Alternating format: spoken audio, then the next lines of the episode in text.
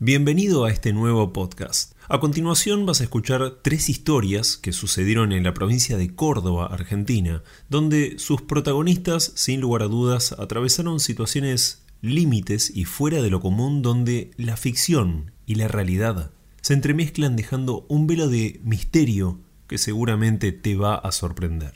El episodio de hoy se llama Tres historias sobrenaturales en Córdoba. Comenzamos.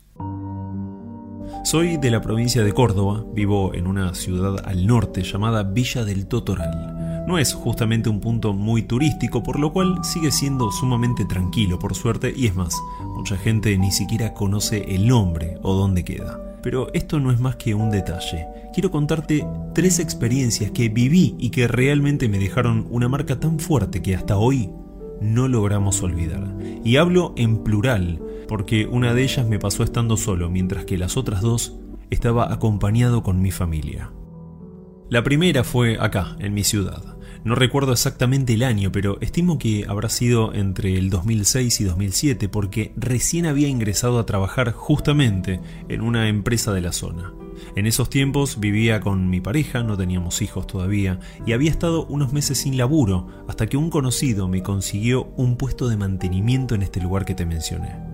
Sin entrar mucho en detalles sobre mi vida personal, te cuento que me levantaba a las 6 de la mañana todos los días, tomábamos unos mates con mi señora y más o menos 7 menos 20 agarraba la bici y me iba para la fábrica. Tenía de viaje unos 15 o 20 minutos más o menos yendo tranquilo. Era pleno junio y me acuerdo porque días después fue el cumpleaños de mi papá, justamente al único que le conté lo que me pasó. Después de él y mi esposa Nadie más lo sabe, excepto un compañero que tiempo después vio algo similar y se lo confesé. Pero nadie más.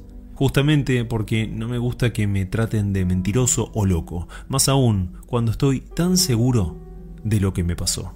Resulta que esa mañana salí de casa, como siempre, todavía era de noche, hacía muchísimo frío y se sentía más por el viento que había, era tremendo. Estaba casi llegando y algo pasó.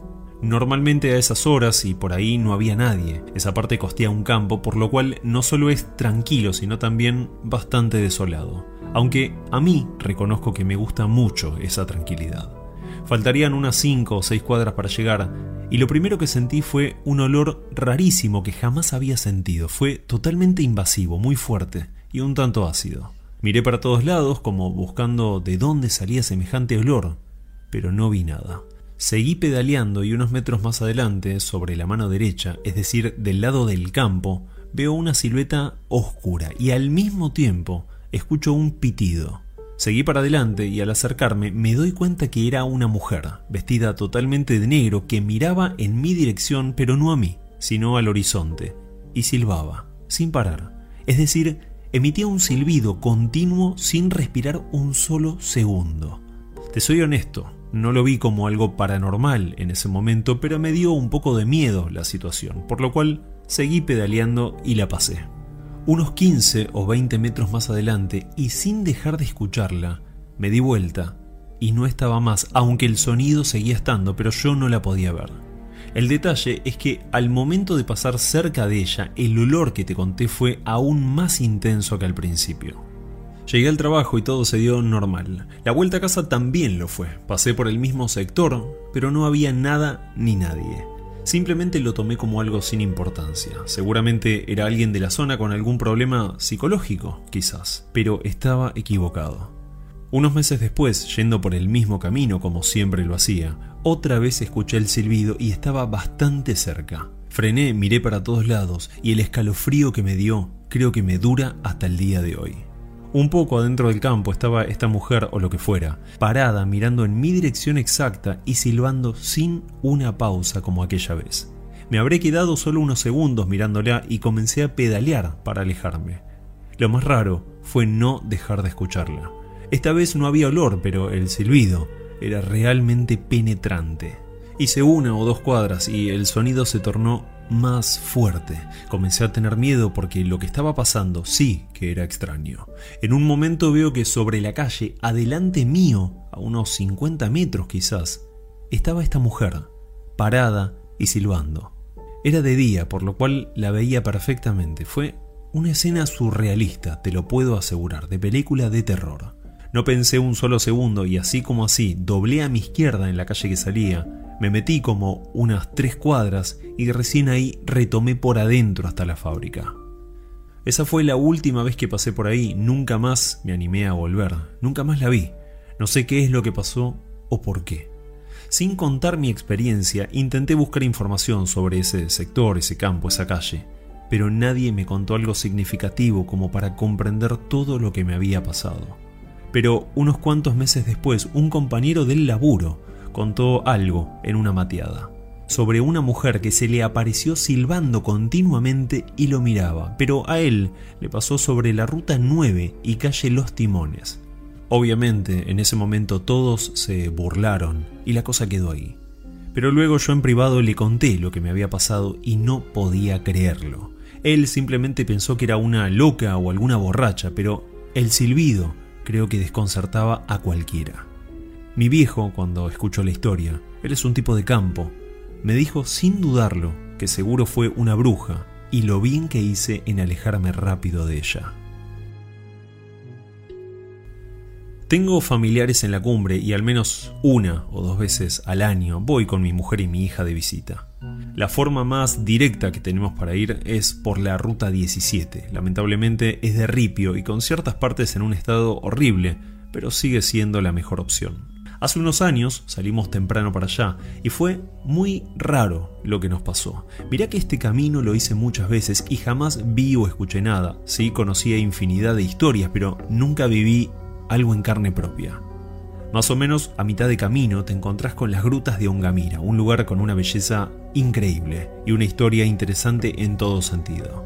Mi hija en ese momento, año 2017, tenía 8 años y no conocía el lugar más que de paso, es decir, nunca habíamos frenado.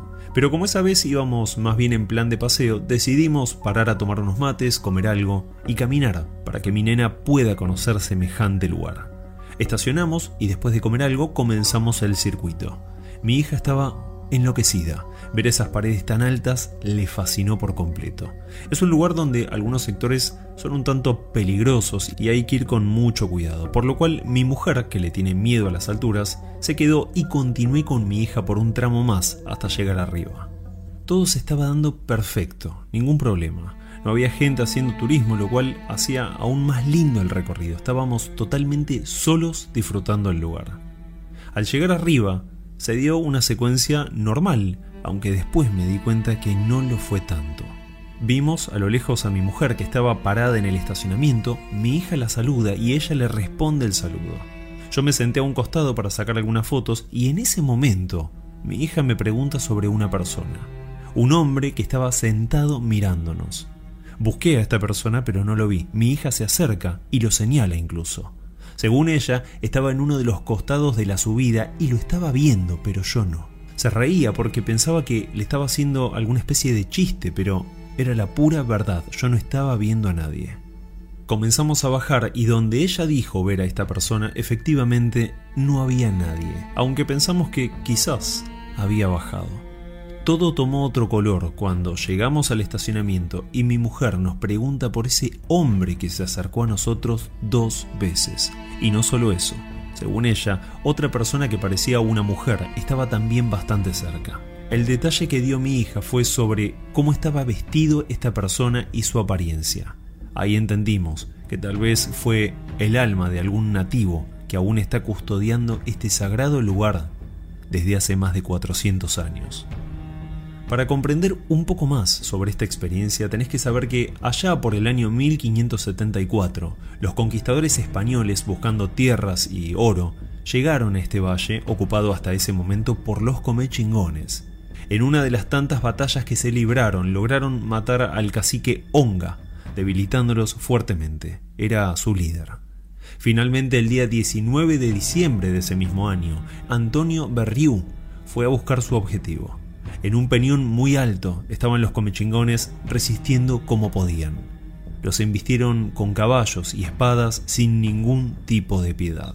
Muchos murieron cuerpo a cuerpo, mientras que tantos otros como ancianos, mujeres y niños fueron prácticamente obligados a tirarse al vacío dándoles una cruel muerte.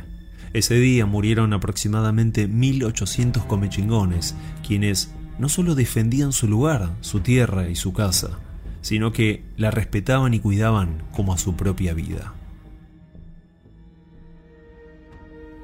Hace solo unos meses, en noviembre, nos fuimos con mi familia para Jesús María, a pasar el día simplemente.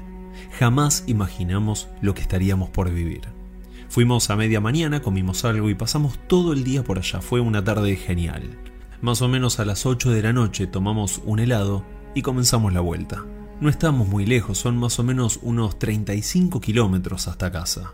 Ya era de noche y fue después de pasar el ingreso a Barranca de Yaco que vimos algo rarísimo.